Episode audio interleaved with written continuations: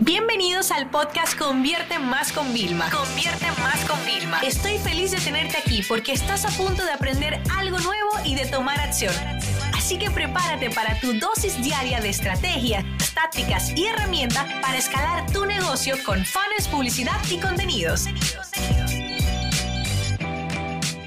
Bienvenido a Diario de una CEO. Y hoy es un día de verdad particular, de esos que te piensas, dices, bueno, después de intentar grabarlo como seis o siete veces, después de grabar versiones que no te gustan del diario, eh, bueno, van a tener una invitada especial que es mi hija Emma, que estará por los alrededores, por más que le dije en las otras ocasiones que no hablara. Ella es una niña al final, ¿no? Eh, señores, esta semana, bueno, eh, una semana donde toqué fondo. Hoy jueves, cuando siempre grabo, fue un día muy gris. En general, de verdad, llovió y estaba muy oscuro. Y eh, vamos a decir que para mí no fue un día muy bonito. Eh, como que te pasa una cosa tras la otra. Me entero en la oficina de un, de un gasto que no se debió ser. Había delegado una cosa y me entregaron algo que no era lo que yo esperaba. Bueno. O sea, tenía que preparar todavía la presentación, dormí solamente tres horas porque me acosté tarde y toqué fondo. ¿Por qué toqué fondo? Porque eh, cuando tú comienzas a emprender, comienzas tu negocio, eh, uno tiene a veces, muchas veces, impotencia, uno tiene ira y uno tiene rabia, pero tú dices, no, eso es porque tú ahora no tienes la libertad, la flexibilidad o no tienes el dinero para resolver. Ah, y cuando entonces tú llegas y tienes un poquito de éxito y te empieza a ir bien, te das cuenta que ni el dinero, ¿vale? Ni el tiempo ni la flexibilidad pueden haberse comprarte cosas especiales, ¿no? Y mm, aunque parezca mentira, yo residí muchos años en España, pero ahora no puedo entrar si no, si no tengo visado. Y mm, claro, sacar todo el trámite, el desgaste y todo, ya me lo aprobaron, ¿sabes? Porque para mí es especial poder llevar a mi bebé con su abuelita también paterna, compartir con la familia y mi esposo, que queremos tanto también, ¿no? A pesar de la situación complicada, pero claro, pasan determinadas situaciones, bueno, pues que te van haciendo impotente y llega un momento inclusive en que uno se siente que uno tiene que desahogarse.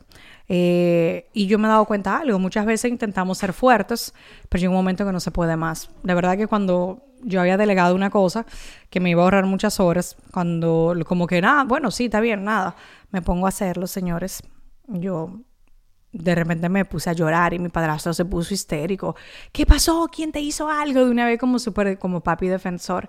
Y mami, ¿pero qué pasa, mi hija? No llores. Y yo, es que, es que no tengo otra forma.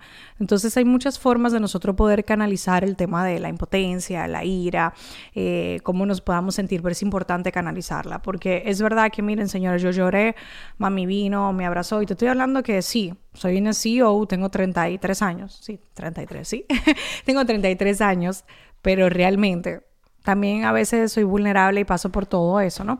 Y yo creo que también nos han mal acostumbrado, como que no está permitido también a veces como que llorar, ¿no? Pues como que si uno, como si uno le pasa algo, como que no tiene permiso para llorar, no sé. Y yo creo que siempre es muy sano podernos desahogar. Hay veces que yo he hecho como, como que me desahogo, es algo, pero hoy no podía, no podía salir de casa, estaba todo mojado, o sea, no, tenía forma de canalizar todo ese tema. No me quedó de otra que, que llorar. Y efectivamente lloré y luego me pude enfocar. Eh, además, me puse la meta antes de que Emma saliera del colegio. Le pedí a, mi mamá y padrastro que la fueran a buscar ellos al cole. Para yo le dije, mira, cuando ya ustedes vuelvan, yo voy a haber terminado. Y mami, sí, pero te va a dar tiempo, si tienes que yo, sí, sí, no te preocupes, habré terminado. Y efectivamente, cuando llego a Emma casa ya, ya había terminado y pues la dosis de mi hija, pues como lo que me renueva, ¿no? Y esto que me hizo reflexionar, bueno, la, les voy a contar el trasfondo de, de tocar fondo, ¿no? Llevo todo un año ahorrando para mis vacaciones y resulta que ahora no tengo vacaciones. No tengo vacaciones porque con el tema todavía, la visa aprobada, hasta que no la vaya a buscar, que me dieron cita dentro de una semana, no puedo comprar los billetes, con lo cual no sé ni qué día me voy. No sé cómo pasar la otra mitad de las vacaciones porque tenemos que dividirnos entre dos, la familia mía, la familia de José.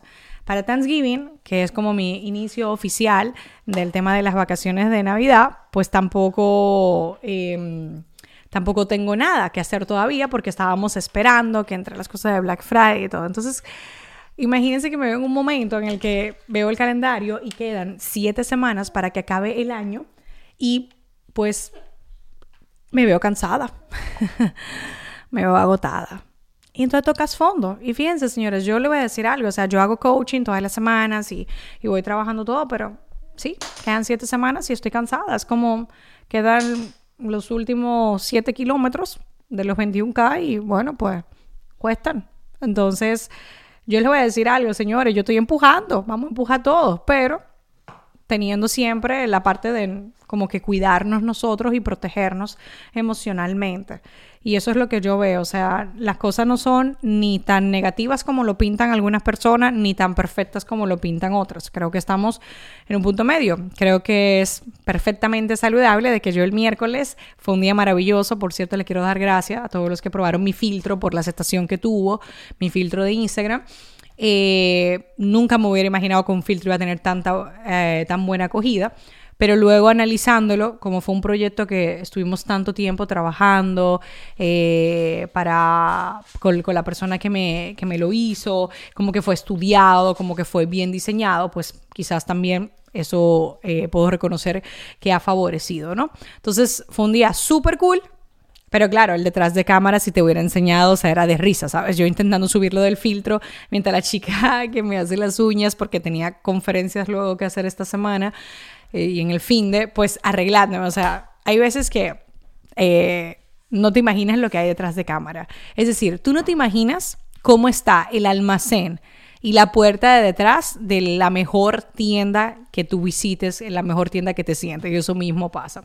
Entonces, cuando toqué fondo, algo que me quedé, cada uno tiene una forma de, agradecer, ¿no? Tú lo puedes hacer agradeciendo, eh, lo puedes hacer a través de la oración, eh, si eres cristiano, creyente, lo puedes hacer a través del silencio, de una meditación profunda. Hay muchísimas formas en las que tú puedes como agradecer la situación que estás viviendo, saber que, que, que eres más afortunado que otras personas y todo esto. Pero otra vez me reconoció esto y Número dos, el lunes tengo coaching y le voy a preguntar a mi coach qué más herramienta me puede dar para el tema de mm, canalizar lo que es la impotencia, esa ira que nos da, que casi nadie habla. ¿Y por qué? Porque nadie quiere hablar de eso porque se imagina automáticamente algo violento, porque es lo que vemos en la serie, lo que vemos en la película, y no tiene nada que ver con eso, señores, de verdad.